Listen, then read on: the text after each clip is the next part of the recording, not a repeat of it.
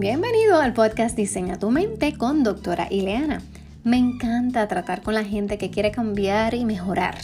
Por casi dos décadas he trabajado con cientos de pacientes a quienes les he ayudado a construir una mejor vida y alcanzar su potencial.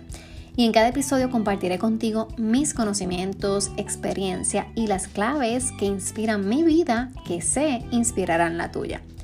Si quieres diseñar tu mente, pero sobre todo transformar tu vida, entonces estás en el lugar correcto.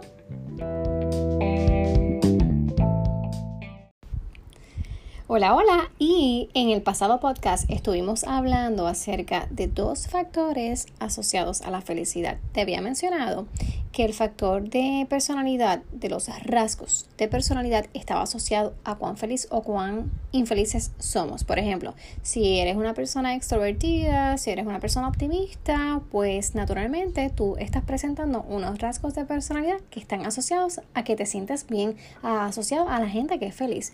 Por el contrario, si eres una persona neurótica, impulsiva, ansiosa, temerosa, irritable, pues tus rasgos de personalidad están asociados a una personalidad negativa y de infelicidad. También te mencioné cómo se asociaban las relaciones de pareja con el nivel de felicidad. Incluso te mencioné que las personas casadas son más felices que las personas divorciadas, que las separadas y que las solteras. Y te expliqué qué beneficios obtienen de tu estar casado y cómo estos beneficios también ayudan a que tú tengas mayor felicidad personal. Pero incluso también te mencioné de que aún la gente casada, si están atrapadas en un matrimonio que es desgraciado, para nada van a estar sintiéndose felices. Así que ojo, no es que estemos casadas y eso significa felicidad. No, no, no, no es sinónimo es que las personas casadas tienden a ser más felices que las divorciadas, que las solteras, que las separadas. Pero si andamos en un matrimonio que no anda bien, realmente no nos podemos sentir bien, tampoco felices.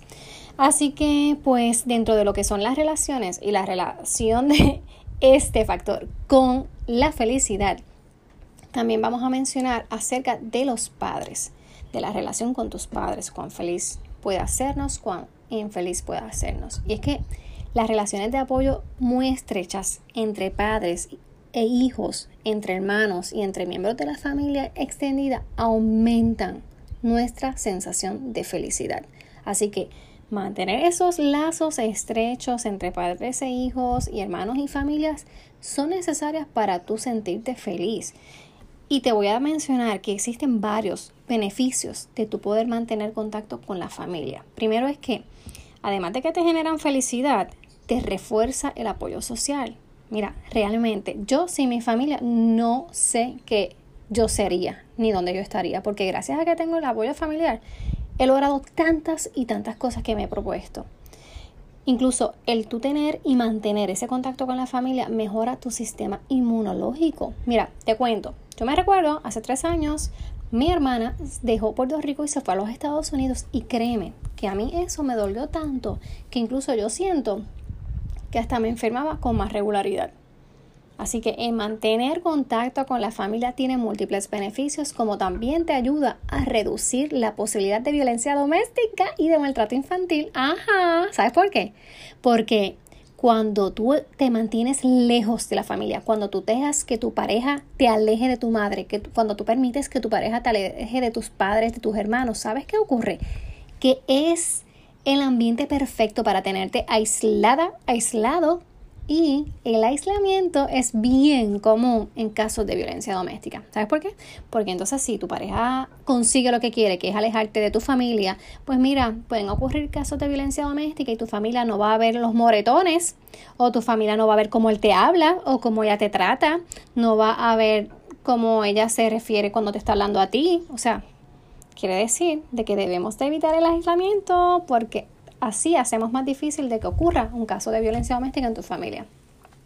Pero entonces, retomando, muchos beneficios se obtienen de tu mantener contacto con la familia. Así que estamos reduciendo la posibilidad de violencia doméstica, estamos ayudando a que el sistema inmunológico funcione mejor, mantenemos un refuerzo de apoyo social que es sumamente importante y también generamos felicidad.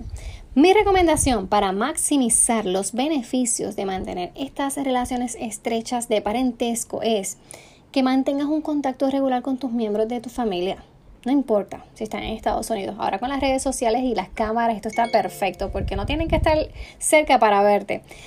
Planifica tu estilo de vida de manera que, puedas mantener contacto con tu familia de una manera más frecuente. Por ejemplo, como yo soy mi propia jefa, pues un día a la semana, yo lo que he hecho es que he otorgado las tareas y las responsabilidades de ayudarme, digamos, en el área de recepción a mi madre y a mi padre. Así que ese día en particular, ellos dos están conmigo toda la jornada de trabajo y es fabuloso porque primero que ellos se sienten útiles, porque ya ellos son envejecientes sienten que sirven para algo, que me están aportando algo. Segundo, que aunque yo esté trabajando, estamos compartiendo porque compartimos en el carro de ida y de vuelta, de momento cuando yo tengo que pedirle X o Y, o compartimos algún comentario, o ella o mi mamá me dice alguna preocupación o lo que fuese, o alguna recomendación. Así que yo he tratado de planificar mi estilo de vida de una forma que yo pueda mantener contacto físico más frecuente con mi familia.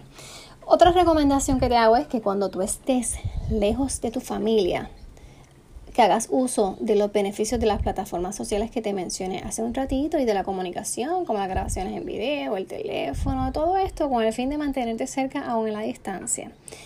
Muy bien, así que estamos diciendo de que el tu mantener relaciones con tus padres y con tu familia es un factor que puede promover la felicidad. Claro, puede que tú tengas unos padres tóxicos o una familia enferma que sean negativas, que sean tóxicas.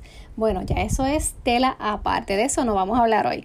Pero recuerda, padres son padres toda la vida y nosotros tenemos que tener la capacidad de perdonar porque ellos nos dieron lo mejor que pudieron con lo que tuvieron. Eso es así. Así que mantengamos esas relaciones de apoyo estrechas entre padres e hijos, entre hermanos y otros miembros de familia para que aumente nuestro sentido de felicidad. También dentro de las relaciones, que hablamos ya de pareja en el podcast pasado, hoy estamos hablando de los padres, vamos a mencionar también las relaciones de amistad. Sí, yo tengo pacientes que no mantienen ningún tipo de relación cercana con amigos, pero ¿sabes qué? Que eso es un factor para que ellos no se sientan mejor. Porque no es que los amigos lo sean todo, para nada. Pero el hecho de tú mantener unas cuantas relaciones de confianza está entrelazada, o está, perdón, está entrelazado con el bienestar y con la felicidad podemos aumentar nuestra felicidad por medio de las relaciones con amigos. Mira, de hecho, te digo de que cuando pasa cierto tiempo, cierta cantidad de tiempo, por ejemplo, que pasa ya mes y medio y yo no comparto, digamos, con una amiga en particular, yo siento un vacío, yo siento, caramba, necesito ver a fulana o necesito que, que compartamos con los muchachos en tal cosa, que vayamos a cenar o que nos vayamos de vacaciones. Son cosas que uno extraña, pero entonces obviamente uno tiene que también trabajar para mantener esas relaciones, para nutrirlas. Pero lo que te quiero decir con esto es de que son necesarias estas relaciones de confianza entre tú y otra persona u otras personas son importantes para aumentar tu sentido de felicidad. Te digo, los estudios son claros y han demostrado que las amistades entre personas que son similares son más profundas que las amistades entre personas diferentes. Y yo te digo, yo puedo tener varias amistades, pero de llamarlas amigos, no, son bien poquitas. Pero realmente con quienes yo tengo una relación más íntima es con la gente que es más similar a mí. Digamos, somos bastante similares en la profesión, en los temas que nos gustan, en nuestra filosofía de vida, nuestros valores, en nuestras convicciones. Incluso también hay otros investigadores que han mencionado que la gente que es más feliz tiende a tener una vida social rica y satisfactoria. Porque es que es tremendo. Tú nada más dedicarte a atender a tu hijo, a atender a tu marido, a atender la casa o a atender el trabajo. Mira, eso es de locos. Realmente uno necesita tener un tiempo donde tú te olvides de todo lo que te acabo de mencionar y que tú puedas decir, ok, este viene nos vamos para tal lugar a cenar. ¿Ok? Ah, no hay dinero, no hay problema. Pues yo los invito a mi casa, te invitan a la suya, no tienes que salir afuera a gastar dinero.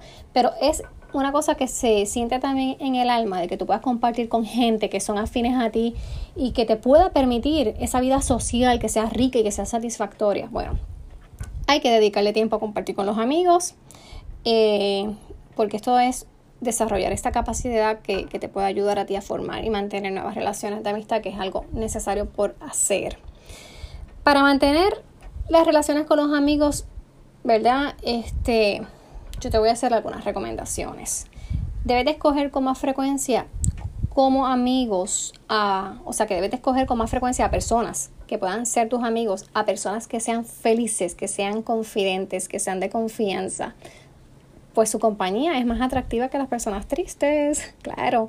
También tengo pacientes que están en depresión y me dicen, ah, es que yo no quiero salir, yo no quiero hablar con nadie, yo quiero estar encerrado, pero a la misma vez tampoco nadie quiere estar conmigo. Obviamente, una persona triste no es llamativa. Una persona triste a nadie le interesa estar cerca de una persona triste. Obviamente, si yo estoy triste, pues puede ser que yo no quiera compartir con nadie, porque tampoco ni lo deseo ni quiero dañarle la velada a otra persona.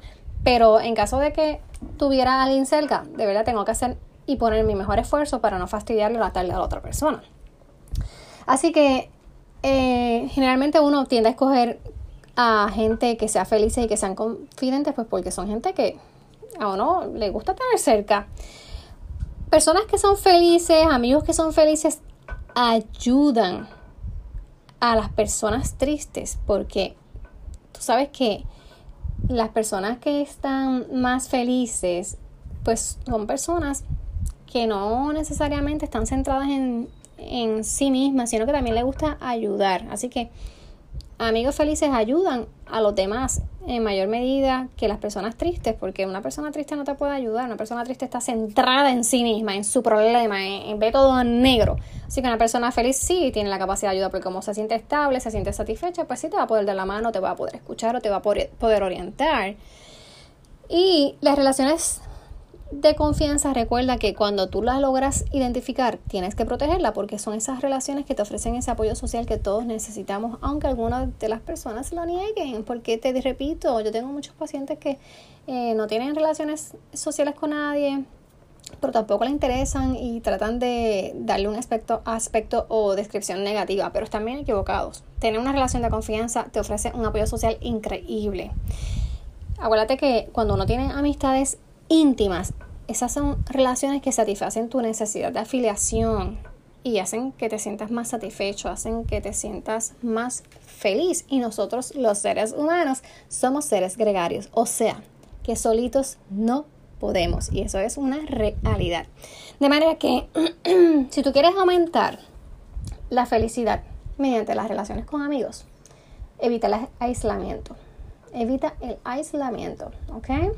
Haz unas cuantas amistades íntimas y permanece en contacto con ellas. No es que te vas a juntar con todo el mundo. Tú tienes que ser bien selectivo, pero para eso papito Dios te regaló un cerebro para tú pensar y darte cuenta qué gente te conviene y quiénes no te convienen. Así que de esas que te convienen, haz unas cuantas amistades íntimas y permanece en contacto. Para ser buenos amigos, trata de elegir actividades de trabajo o de ocio, donde sea probable que conozcas gente que pueda compartir tus mismos intereses o bastante similares a los tuyos y que se parezcan a ti bastante en cuanto a posición social, en cuanto a habilidades generales y experiencias.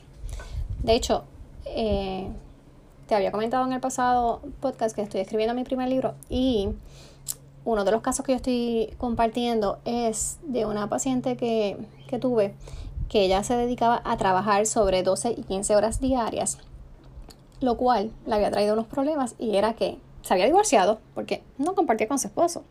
No había sido madre porque se había dedicado únicamente a trabajar. Y pues ahora, ¿verdad? Ya estaba en terapia, estuvo en terapia conmigo y entonces logramos que ella se diera cuenta cómo ella y su comportamiento había provocado la situación actual que le producía tanta infelicidad que era que se sentía sola. Entonces ella quiere aumentar su vida social. Pues ¿qué pasa?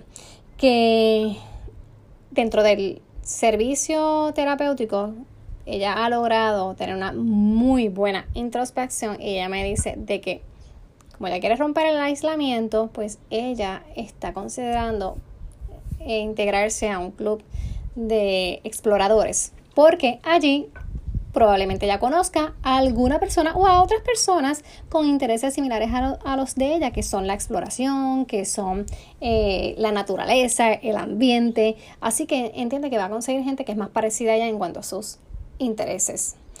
Y pues te comparto ese ejemplo porque es lo que te estoy recomendando, de que tú para ser buenos amigos tienes que elegir esas actividades de trabajo de ocio que, que vayan a tono con las cositas que tú disfrutas, porque entonces es bastante eh, probable que consigas gente que va a compartir unos intereses similares a los tuyos. Entonces, seguimos hablando de, estamos en este momento hablando de cómo las relaciones pueden aportar a que te sientas feliz o a que no te sientas feliz. Entonces ya estuvimos hablando acerca de cómo las parejas te pueden ayudar y eso lo hablamos en el podcast anterior. Hoy hablamos acerca de cómo los padres o la familia te puede ayudar a sentirte mejor y cómo las amistades también te pueden ayudar a sentirte mejor. Vamos a finalizar hablando de cómo tu cooperación con otros te puede hacer sentir mejor. Y es que cuando tú cooperas con otros, eso se convierte en una fuente potencial de felicidad porque estás, estás cooperando con otras personas que son conocidos, pero que no son amigos íntimos, que no son familiares, así que son otros. Puede ser gente de la comunidad, puede ser gente de X asociación, digamos, de los Rotarios, de los Club de Leones, no sé, cualquiera, no, no te limites a lo que te acabo de decir, pero cuando tú cooperas con gente conocida, pues realmente eso te da a ti una satisfacción. Por lo que para disfrutar de ese bienestar, tú deberías desarrollar unas estrategias que fomenten la cooperación con tus conocidos. Si una persona te hace un favor o te ayuda, devuélvele el favor con un gesto que, que tenga un valor parecido y no inferior. Cuando tú muestras una conducta recíproca, se genera confianza. Cuando tú eres recíproco con otro, las relaciones empiezan a tornarse diferentes, las relaciones empiezan a enriquecerse. Y eso es lo que queremos, porque el factor de relacionarnos con otros, llámense pareja, llámense padres, llámense amistades, llámense conocidos o del vecindario, de la comunidad, todas esas relaciones nos pueden ayudar a generar mayor felicidad a nosotros. Por eso necesitamos estar muy, muy alertas de cómo estamos nosotros conduciéndonos en la vida en términos de nuestras relaciones con otros. Sabes que si tú sales en la mañana a trabajar, llegas en la tarde de trabajar, te encierras, únicamente vives para trabajar, comer y descansar. And repeat. Realmente, si no estás trabajando tu área social, let me tell you, no están las cosas muy bien contigo, ¿ok? Puede ser que tú sientes que están bien, pero la realidad es que falta algo. En algún momento eso explota. Así que vamos a trabajar para cuidar nuestra mente, nuestro desarrollo emocional y que sea cada día mejor. Por lo tanto, vamos a trabajar con las relaciones que nos pueden promover a nosotros mayor sentido de felicidad. O oh, sí,